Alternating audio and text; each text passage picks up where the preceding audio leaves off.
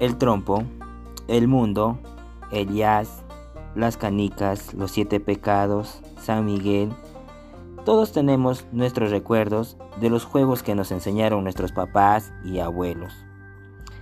Cada semana hablaré en Anchor lo importante que era divertirse jugando y haciendo deporte, desde lo más simple hasta el más complejo.